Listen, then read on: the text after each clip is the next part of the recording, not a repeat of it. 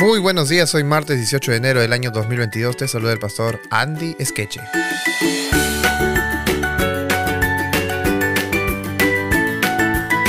Título para la lección de esta mañana es Carne y sangre como nosotros.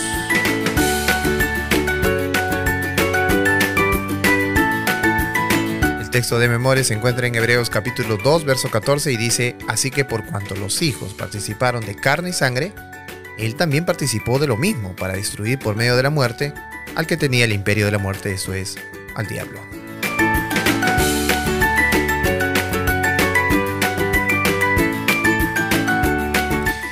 Jesús adoptó nuestra naturaleza humana para poder representarnos y también para morir por nosotros.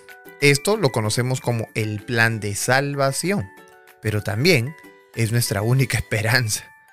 Pero, ¿qué significa el término carne y sangre, como lo hemos leído en el texto de memoria. Bueno, veamos algunos textos. Mateo capítulo 16, verso 17, Jesús lo menciona.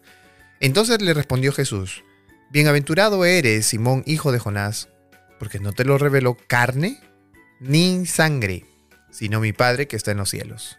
Jesús se refería a la condición, obviamente, de los seres humanos. No habló de los seres espirituales, habló de los seres humanos. Ok, Gálatas capítulo 1 versículo 16. Dice así, revelar a su Hijo en mí para que yo lo predicase entre los gentiles. No consulté enseguida con carne y sangre. ¿Ok? Entonces Pablo está refiriéndose carne y sangre también a seres humanos. Primera de Corintios capítulo 15, 50 dice, por esto digo hermanos, Pablo, ¿eh? que la carne y la sangre no pueden heredar el reino de Dios, ni la corrupción hereda la incorrupción. Ok, carne y sangre está haciéndose referencia obviamente a los seres humanos, pero a su naturaleza pecaminosa, caída, débil. Porque luego él en la última parte del texto dice, ni la corrupción hereda la incorrupción. Entonces está hablando de que carne y sangre son corruptos. Efesios capítulo 6 versículo 12. Porque no tenemos lucha contra sangre y carne, sino contra principados, contra potestades, contra los gobernadores de las tinieblas de este siglo, contra huestes espirituales de maldad en las regiones celestes. El término carne y sangre enfatiza la condición humana, su debilidad, falta de entendimiento y la subyugación a la muerte. Cuando Hebreos dice que Jesús fue hecho como, como sus hermanos en todo, se refiere a que se hizo completamente humano. Jesús no parecía un ser humano, Jesús era un ser humano. Algunas personas dicen que lo que vino en realidad no era Jesús como ser humano, sino que era un fantasma aparentemente humano. Pero no, la Biblia dice que Él fue completamente humano. Pero había una diferencia. Él era diferente de nosotros con respecto al pecado. Porque Jesús, dice la Biblia en Hebreos 4:15, que Jesús no cometió pecado. Su naturaleza era humana, pero era santa, inocente, sin mancha, apartada de los pecadores, como lo dice Hebreos 7:26. A diferencia de nosotros que sí tenemos una tendencia al mal desde que nacemos.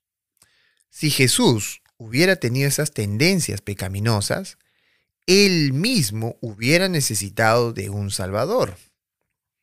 Los corderos sin mancha, eh, se acuerdan ustedes en el Antiguo Testamento que se ofrecían en el santuario, ya prefiguraban esa naturaleza de Jesús como perfecto, santo, apartado, etc.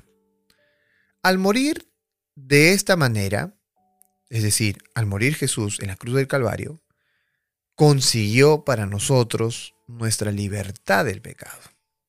Es decir, no solamente morir en la cruz, sino que murió como una ofrenda perfecta.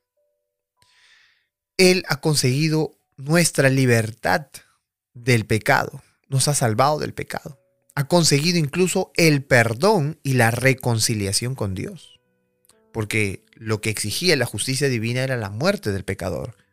Y entonces Jesús tomó nuestro lugar y murió por nosotros. Ha quitado sobre nosotros el peso del pecado y nos ha dado libre acceso al Padre. Él además con su muerte puso sus leyes ya no en tablas de piedra, sino en nuestro corazón. Incluso con su muerte Él ha derrotado al enemigo para que podamos servir a Dios. Aunque la destrucción final de Satanás vendrá en el juicio final. Ahora yo te pregunto, ¿y si Jesús ha vencido el pecado? ¿Por qué caemos aún en él? Si Jesús nos ha libertado del pecado, ¿por qué seguimos yendo en pos de Él? ¿Cómo podemos salir de la vida de pecado que tenemos y lograr asirnos, agarrarnos de las promesas que Jesús ha traído a nuestra vida? Pues simplemente creyendo, creyendo en Jesús, aceptando las palabras que Él dice. Es la manera en que nosotros podemos asirnos de sus promesas. Vamos a orar. Amado Padre que moras en los cielos, gracias por ese gran sacrificio que tú has hecho por nosotros. Quizás nosotros pensamos que los grandes sacrificios son aquellas cosas que podemos dejar un empleo para dejar una familia, para, para olvidar, un dolor por aplacar. Pensamos que eso es un gran sacrificio. Y no nos hemos puesto a pensar el gran sacrificio que hiciste tú por causa de nosotros. Permítenos, Señor, olvidar nuestro pecado, seguir adelante de tu mano y permitir que tu camino sea trazado junto al nuestro. Gracias Dios, te lo pedimos en el nombre de Jesús. Amén.